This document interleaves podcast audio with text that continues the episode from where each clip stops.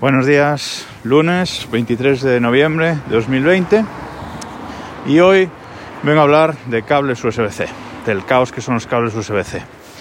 En nuestra casa, el primer conector USB-C que, entró fue de la Nintendo Switch, ya ves tú, sin mucha trascendencia. Luego me compré unos cascos, los míticos Sony de diadema con cancelación de sonido, los WH-1000XM3 míticos, también vienen con, con conector USB-C para cargar. Pero no ha sido hasta este año cuando realmente el USB-C ha empezado a suponer eh, un, un, cambio, digamos, en, en, casa. Con la entrada de un iPad Pro de Apple y un MacBook Air con dos puertos USB-C para, para mi pareja. Entonces en este momento cuando te empiezas a, informar y a ver de qué va el estándar, entre comillas, USB-C. Porque hay que informarse. Y resulta que de estándar tiene muy poco. Pasan cosas como que, sobre todo en, el apartado de la carga, pasan cosas como que para cargar un OnePlus 8 Pro, que soporta carga hasta 30 vatios, la soporta, pero solo con, con el cable que viene en la caja. Si tú cambias el cable y usas otro cable, ya no soporta esa carga a 30 vatios. Google con su Pixel 4, por ejemplo, no soporta la carga con cables eh, de marca Huawei, por lo que sea. Hubo un caso muy famoso cuando salió el OnePlus 2, que traía un cable USB A a USB-C eh, rojo con las puntas blancas, muy bonito, que mucha gente, pues eh, como era tan bonito, empezó a usarlo, digamos, como cable estándar de carga en casa para cosas USB-C. Pues bien, ese cable resulta que traía una resistencia que no cumplía del todo el estándar y para cargar el móvil, perfecto, porque venía preparado para eso, pero si lo usabas para cargar cualquier otro cacharro con USB-C, te lo podías cargar eléctricamente, te podías cargar el aparato. Muchos móviles de Android eh, llevan trayendo USB-C ya, durante muchos años, USB-C lleva muchos años entre nosotros, y muchos móviles incorporaron esta tecnología Quick Charge para poder cargar más rápido los, los teléfonos. Eso está muy bien, soporta cargas pues hasta 30 vatios, etcétera, pero tiene que soportar el estándar Quick Charge, que muchos móviles no soportan. Entonces, USB sacó lo que se denomina USB-C PD, Power Delivery, para solucionar un, un, poco esto y un poco estandarizar esa carga rápida entre los distintos equipos. ¿Qué pasa? Que este Power Delivery hay versión 2.0 y versión 3.0 y cada uno soporta un tipo de carga.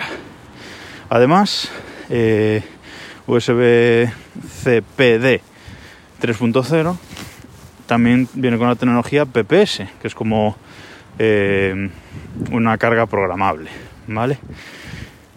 Y entonces, pues para cargar un Samsung Galaxy Note 10, por ejemplo, a su máxima potencia, que son 45 vatios, necesitas un cable USB que soporte Power Delivery 3.0 y PPS.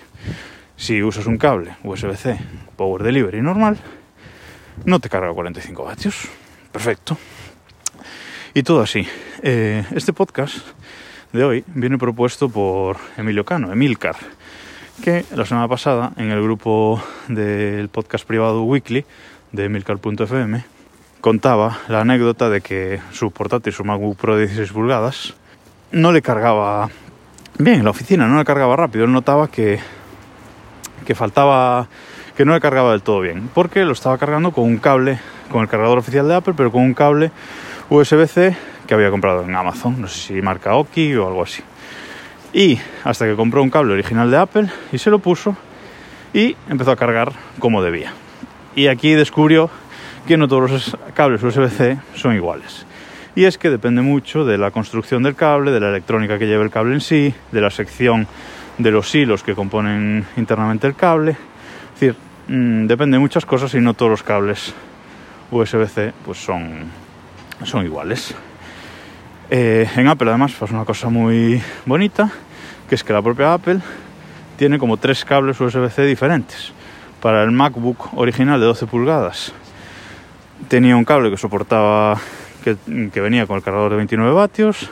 Para el MacBook Air de 2018 traía un cable USB-C para el cargador de 30 vatios. Estos dos cables, pues sí que son intercambiables, pero para el resto de portátiles que cargan con USB-C trae otro cable que soporta hasta 100 vatios. Si cargas uno de estos portátiles con un cable de los anteriores, de los que solo soportan 30 vatios, pues no va a cargar a la máxima potencia. Maravilloso, maravilloso el estándar USB-C. Y por si fuera poco, y ya acabo, dices, bueno, para la carga, vale, lo asumo porque depende de la sección del cable, etcétera. Pero para la transferencia de datos, pues esto no debería haber ningún problema con cualquier cable. Pues resulta que tampoco. USB-C soporta el estándar USB-C 2.0, USB-C 2.0, 3.0, 3.1, 3.2, 4.0, Thunderbolt 3, HDMI, eh, DisplayPort, eh, conexión de audio, etcétera. Soporta muchísimas cosas y digamos que para transferencia de datos pues hasta 5 GB por segundo, que sería USB 3.0, pues vale, puede valer cualquier cable, pero a partir de ahí para velocidades mayores y hasta 40 GB por segundo, pues también necesitas un cable que soporte esas velocidades, si no, aunque conectes un cable en un puerto que soporte 40 GB por segundo, si le pones un cable que no lo soporte no vas a alcanzar esas velocidades.